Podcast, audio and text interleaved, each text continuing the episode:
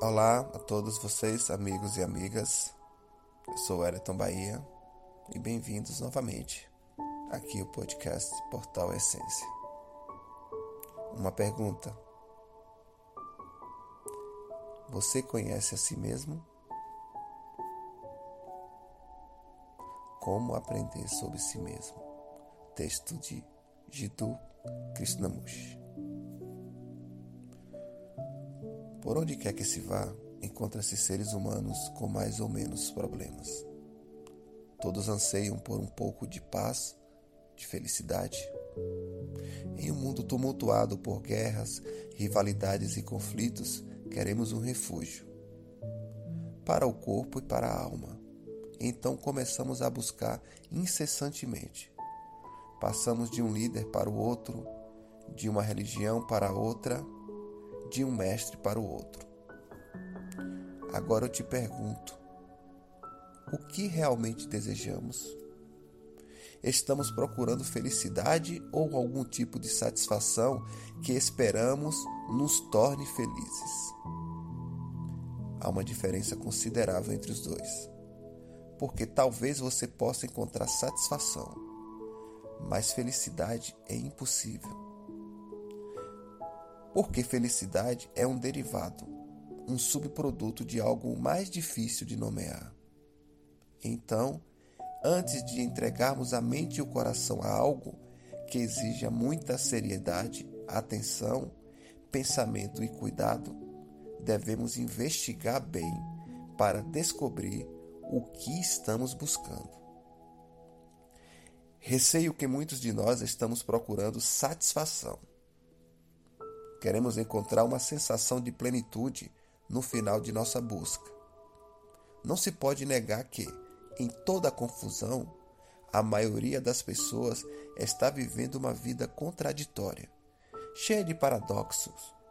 Nosso desejo comum é chegar a um sentimento permanente, eterno, que possa chamar de real, de Deus, de verdade algo a que possamos nos agarrar, que nos dará segurança. Uma esperança, um entusiasmo duradouro, enfim, uma certeza, porque nós mesmos somos muito incertos.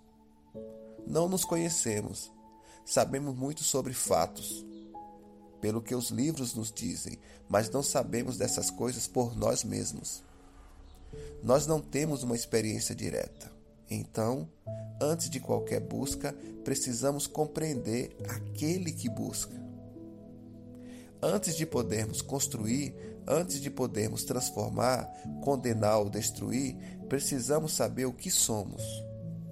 Sem conhecer a si mesmo e o próprio modo de pensar, sem saber por que você imagina certas coisas, qual a base de alguns condicionamentos e por que certas convicções, como podes pensar verdadeiramente sobre alguma coisa?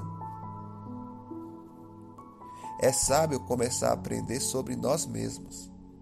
Parece fácil, mas é extremamente difícil e trabalhoso. Exige paciência. Que direção tomar afinal? Existem divisões, conflitos, uma aceita se opondo à outra.